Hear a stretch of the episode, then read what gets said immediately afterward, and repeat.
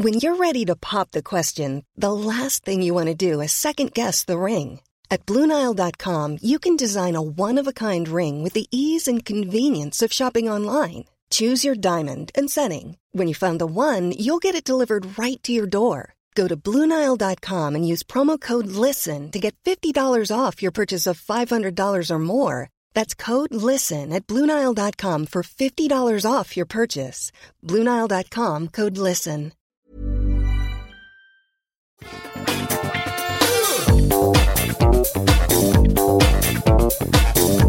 Salut à tous et bienvenue dans un nouvel épisode de Positron, un épisode qui va être Positron Ultimate parce que ça va être vraiment le positif et le feel good Positron qui va vous donner des recommandations à regarder, à lire et à écouter de trucs vraiment sympas qui donnent la pêche, qui sont cool. Je suis Patrick Béja et dans cette émission, je vous donne euh, tous les quelques temps euh, des recommandations de produits culturels assez cool que vous apprécierez, j'en suis certain.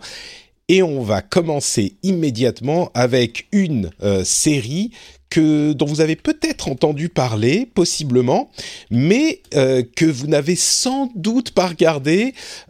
Possiblement parce que c'est une série qui n'est pas disponible pour vous, parce que c'est une série qui est sur Apple TV+. Quand je dis pas disponible, peut-être que vous n'avez pas d'abonnement Apple TV+. En même temps, je crois qu'Apple distribue les abonnements Apple TV+.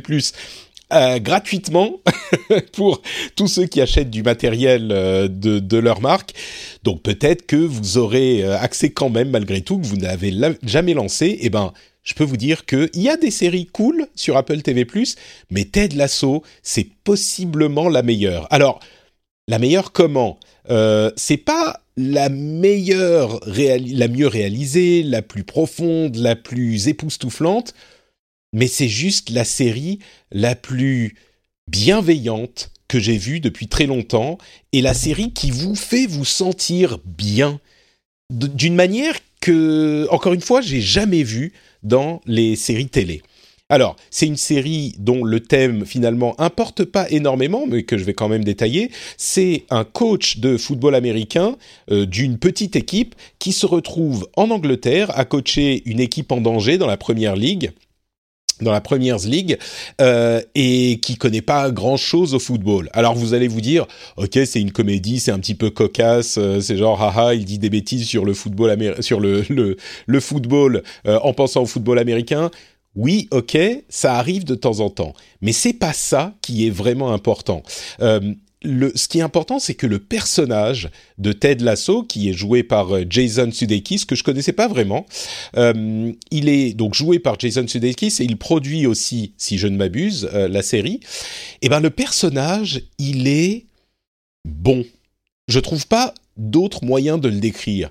Il est bon, c'est une bonne personne. C'est une personne qui est pas bien ou qui est gentille ou qui est intelligente. Il est toutes ces choses aussi, mais il est bon. Et je me rends compte qu'on n'a jamais vraiment vu de personnes qui soient bonnes au sens euh, du, presque biblique du terme. C'est une euh, personne qui est euh, prévenante, avenante, qui est prête à euh, aller vers les autres, à comprendre leurs fautes, leurs erreurs. Euh, et ça ne veut pas dire qu'il est mièvre ou qu'il est cucu ou qu'il est naïf. Euh, c'est pas du tout ce genre de stéréotype. C'est pas qu'il est, euh, on peut le, l'entourlouper facilement ou pas du tout. C'est un mec qui est intelligent, qui est. C'est juste qu'il a une nature et une philosophie de vie qui sont un petit peu la chose qu'on pourrait euh, à laquelle on pourrait espérer arriver dans notre vie à nous, c'est l'idéal d'une attitude euh, dans, dans le monde, vraiment. Et je sais qu'il y a beaucoup de gens qui pensent qu'il y a beaucoup de noirceur dans le monde, peut-être plus aujourd'hui qu'avant, on va en reparler dans un petit moment.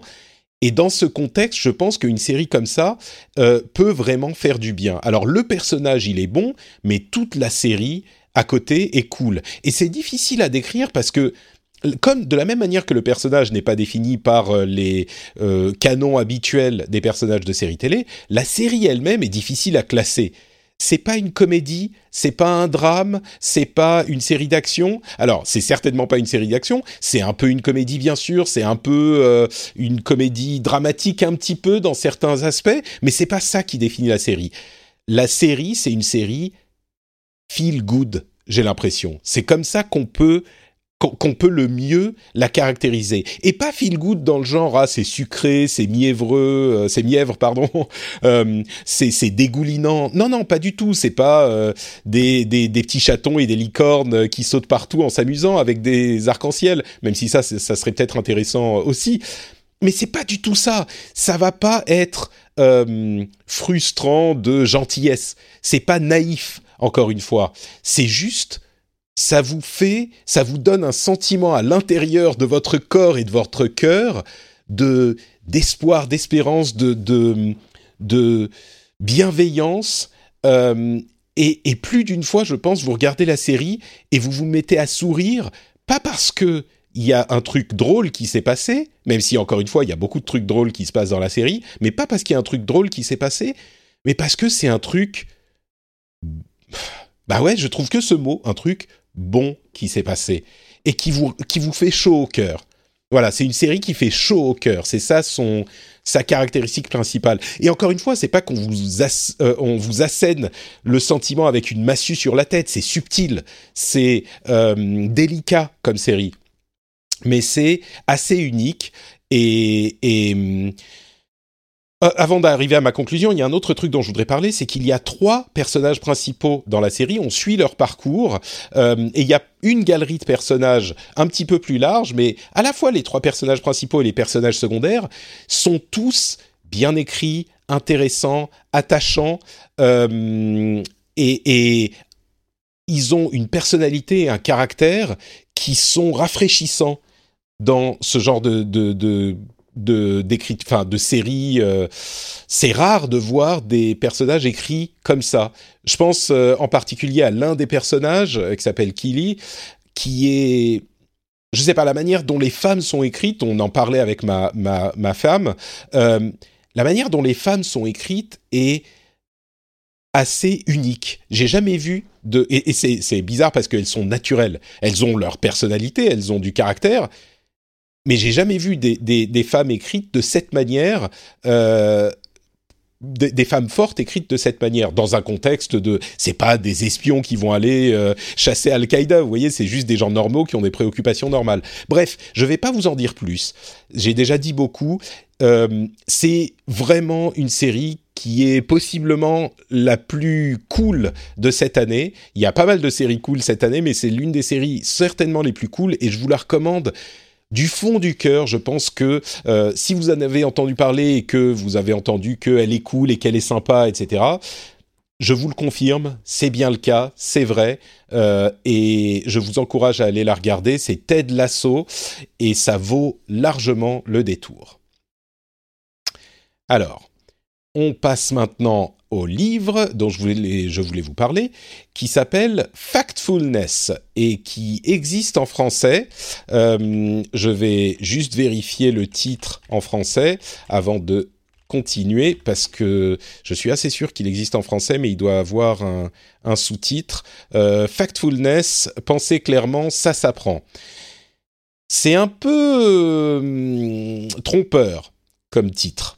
Euh, et c'est difficile peut-être à mettre sur une couverture euh, le, sujet du, livre, mais on pourrait penser que c'est un livre de self-help, euh, un truc un petit peu américain où on se dit ah c'est un truc pour les gens qui sont un petit peu perdus et qui va leur donner des trucs dont moi j'ai pas besoin.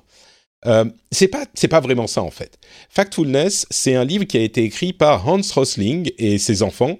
Hans Rosling, je suis sûr que vous en avez entendu parler. Euh, c'est un type qui avait fait un TED Talk en 2006 avec des statistiques et des statistiques animées.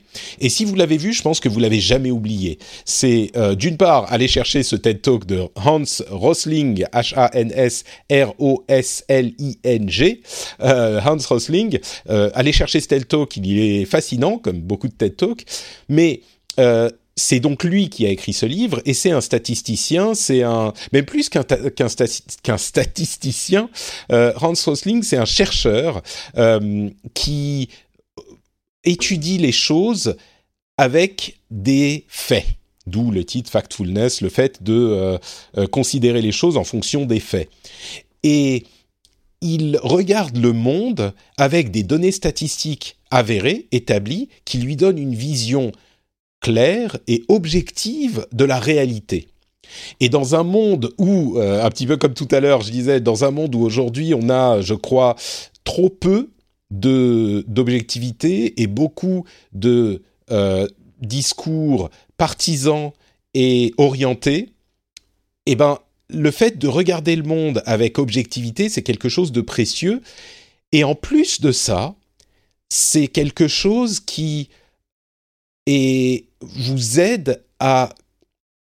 Euh, c'est une chose qui, moi, en tout cas, m'a infusé de positivisme. Pas parce que le, le livre explique que tout va bien, c'est pas ça, mais il explique d'une part que tout va pas mal, et il explique que ce qui va mal, peut-être qu'on peut trouver des solutions mais il faut qu'on agisse. Et c'est pas là encore un livre où euh, l'auteur va essayer de dépeindre un tableau euh, rose du monde et dire oh, en fait tout va bien, regardez il y a ça, il y a ça, pas du tout. Mais il regarde les faits. Et pour comprendre les choses, pour savoir là où il faut agir et surtout comment il faut agir, ce qu'il faut faire, eh ben, il faut comprendre la réalité de la situation, sinon on prend les mauvaises décisions.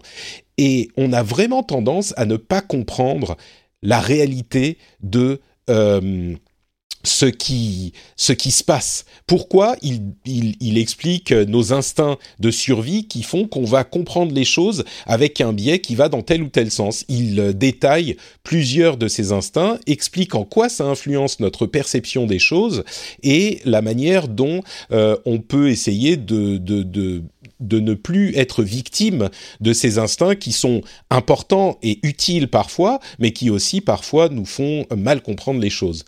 Il divise le monde entre euh, quatre catégories de revenus et explique la réalité du quotidien de euh, ces quatre catégories de revenus. Il commence à moins de 2 dollars par jour, entre 2 et 8 dollars par jour, puis 8 à 32 dollars par jour, et puis plus de 32 dollars par jour. Et il explique la réalité de tous ces, euh, toutes ces, ces, catégories de revenus qui, qui, définissent un petit peu euh, les styles de, de vie qu'ont les gens dans le monde. Et là encore, c'est hyper intéressant parce que et c'est quelqu'un qui a beaucoup voyagé, qui a beaucoup étudié. Enfin, c'est vraiment une personne à laquelle on peut faire confiance. Euh, et c'est intéressant parce que ça nous montre le monde d'une manière qu'on ne connaît pas. D'une part, avec la manière dont ils, enfin leur, leur vraie préoccupation. Une personne qui va gagner 8 dollars par jour n'a pas les mêmes préoccupations qu'une personne qui va gagner 2 dollars par jour, etc., etc. Et d'une part, c'est euh, éducatif parce qu'on comprend ça, et on comprend aussi pourquoi les notions de euh, pays développés et pays en voie de développement n'a aucun sens, n'a plus aucun sens aujourd'hui, même si on l'a beaucoup appris à l'école et ailleurs et qu'on l'utilise encore beaucoup, ça n'a pas de sens. Et surtout, comme je le disais, il explique tout ce qu'on a fait pendant ces dernières 100 ou 200 années et la manière dont les choses ont évolué d'une façon vraiment surprenante et à quel point notre vision des choses est biaisée. Tous. Et la manière dont j'en parle, je crois que on parle beaucoup de euh, théories de, conspiration, de, vous savez, que ça soit les QAnon, les gens qui euh, veulent pas se faire vacciner, les trucs sur la 5G, les trucs sur le Covid, etc. Et on regarde les gens qui croient à ces choses-là et on dit Oh Non, mais vraiment, ces gens-là, comment est-ce qu'ils pourraient croire tout ça? Le truc, c'est que nous, tous collectivement, nous tous qui sommes respectables et qui ne croyons pas à ces bêtises, nous sommes victimes tous de la plus grande théorie de la conspiration qui soit, et elle nous est imposée par nous-mêmes. Cette théorie de la conspiration, euh, c'est l'idée que le monde va moins bien qu'il y a X années, mettez en fait un petit peu que dans notre jeunesse, ou qui a 20 ans, ou qui a 30 ans, ou qui a 50 ans. Et c'est vraiment, j'aimerais que vous y pensiez de cette manière, c'est une théorie de la conspiration. Tout ce que vous allez dire sur les gens qui croient qu'il euh, ne faut pas se faire vacciner et vous leur montrez la réalité objective des faits et ils vous disent ah non non euh, mais ah, c'est n'importe quoi euh, moi je sais bien que c'est pas comme ça et vous dites mais comment est-ce qu'il peut pas voir la réalité? Et je sais que vous quand je vous dis les choses vont beaucoup mieux que ce que vous pensez dans le monde votre premier instinct ça veut dire ça va être pour beaucoup d'entre vous ça va être mais attends, non, c'est bon, attends, je sais bien que les choses vont pas bien, c'est bon, tu vas pas m'embrouiller. C'est exactement les mécaniques de la théorie, des théories de la conspiration. Et j'aimerais que vous fassiez l'effort d'aller lire ce livre. Si vous vous reconnaissez dans cette euh, description. Pas parce qu'il va vous donner une formule magique, mais parce qu'il recentre la compréhension du monde sur l'objectif, sur le factuel. Et encore une fois, j'insiste sur ce point, c'est pas une dépiction du monde qui dit tout va bien. Au contraire, il y a des gros problèmes et c'est vraiment fascinant parce que le livre a été publié, je crois, en 2018 et l'un des gros dangers potentiels dont il parlait, c'était une épidémie de grippe qu'on ne maîtriserait pas. Donc c'est presque prescient. Et il le liste parmi, c'est l'un des dangers parmi euh, quatre ou cinq qui sont très réels et auxquels il faut, et bien sûr il y a le changement climatique là-dedans, mais c'est pas les seuls, et auxquels il faut qu'on s'attaque. Donc il n'est pas en train de dire tout va bien. Il est en train de dire tout ne va pas aussi mal que vous le pensez. Et pour comprendre ce ce qu'il faut faire, là où il faut agir, il faut vraiment comprendre ce qui va bien et ce qui va mal. Euh, je vais pas vous faire tous les détails du livre. Vraiment, vraiment, c'est euh, une, manière d'appréhender les choses qui est précieuse et qui nous manque énormément dans le monde, je pense, aujourd'hui, et qui, en plus de ça, moi je l'ai lu il y a pas longtemps, qui est qui vous donne de l'espoir. Moi, je l'ai lu au milieu euh, du foutoir d'il y a deux ou trois semaines des élections américaines. Euh, et je me disais, j'ai besoin d'un truc qui soit un petit peu euh, grounded, qui soit un peu solide, sur lequel je puisse me reposer. Donc je vais lire ce livre que j'avais sur ma liste, euh, pardon, Audible, je l'ai écouté en fait, euh, pendant ces quelques jours où j'étais un petit peu stressé. Et je pensais que ça allait juste me m'aider à, comment dire, à rester un petit peu distrait. Mais en fait, non, ça m'a rempli de d'espoir pour la réalité des choses. Et je me dis, on peut faire des choses, on y arrive. Et il y a encore des choses à faire et il faut savoir comment les faire. Je me répète un peu, donc je vais m'arrêter là. Ça s'appelle Factfulness et vraiment, j'espère que je vous ai convaincu d'y jeter un coup d'œil parce que cette théorie de la conspiration, on en est tous victimes. Plus ou moins, mais on en est tous victimes et c'est exactement comme les autres théories de la conspiration que vous critiquez chez les autres quand on pense que le monde va mal ou que le monde va moins bien. Et je sais que c'est pas le moment de dire ça parce qu'effectivement on a des problèmes et on a des gros problèmes et j'en suis tout à fait conscient. Et, donc vous pouvez vous dire ah, mais non, quand même. Dites pas eh, il faut lire le livre. Ok, Factfulness de Hans Rosling. Et le dernier truc dont je voulais vous parler, c'est de la musique. Le groupe American Hi-Fi avec l'album American Hi-Fi. C'est un groupe de euh, comment ça s'appelle? C'est le pop punk euh, alternative rock. C'est dans la mouvance de tous ces de tous ces groupes un petit peu euh, californiens. C'est du punk californien, californien un peu plus rock peut-être que ce genre de choses. Mais L'album spécifiquement American Hi-Fi, c'est pas qu'il est positif, cool. Là encore, c'est pas les arcs-en-ciel et les et les licornes mais c'est un truc qui va vous donner la pêche. C'est Bon, ils sont un petit peu passés maintenant. L'album date de, de quand? De 2000, 2000 euh, peut-être début des années 2000, quelque chose comme ça. Peut-être encore moins, 98. Euh, ou 2001, je crois. Je crois que c'est 2001. Et donc, c'est pas... Bon, euh, ça, marque un petit peu son âge, mais c'est des, des décemment écrit, c'est pas la plus grande musique que vous ayez entendue de votre vie, mais ça vous donne la pêche, même quand ça, parle de sujets euh, tristounes, euh, quand euh, ils se plaignent, parce qu'évidemment ça arrive, hein, ce genre de choses. Euh, et ben ça le fait avec énergie et avec pêche. Et je pense que là encore, en tout cas moi dans mes goûts récents de ces dernières années, j'ai beaucoup écouté de trucs un petit peu mélancoliques ça fait du bien de revenir sur juste un truc péchu qu'on pourrait écouter en faisant du skate euh, dans les années 2000 ou en faisant du, du roller. Euh, et, et, ça donne vraiment un, ça, vous rebooste en énergie si vous en avez besoin. Si vous faites votre heure de jogging euh, quand vous êtes autorisé à, à, sortir de chez vous, et ben peut-être que c'est un truc à écouter plutôt que euh, le dernier, le dernier album euh, Tristoun à la mode. Euh, je pense que ça pourrait vous vous plaire quand même. Donc c'est American Hi-Fi et c'est un album de 2001. Voilà, donc je vous rappelle tout ce dont j'ai parlé aujourd'hui. Ted Lasso, la série télé sur Apple TV+, Factfulness, le livre de Hans Rosling et ses enfants euh, en livre physique ou alors en livre audio. Moi, je l'ai lu en livre audio, c'était très très bien. Et American Hi-Fi, l'album des années 2000. Je vous fais de grosses bises et on se retrouve très bientôt pour un nouvel épisode. Ciao à tous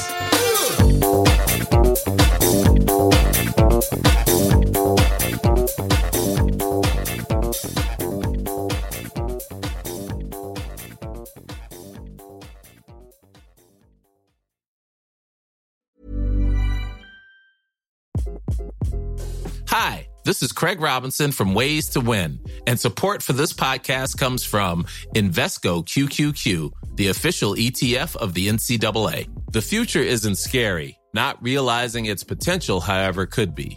Just like on the recruiting trail, I've seen potential come in many forms as a coach. Learn more at Invesco.com slash QQQ. Let's rethink possibility. Invesco Distributors, Inc.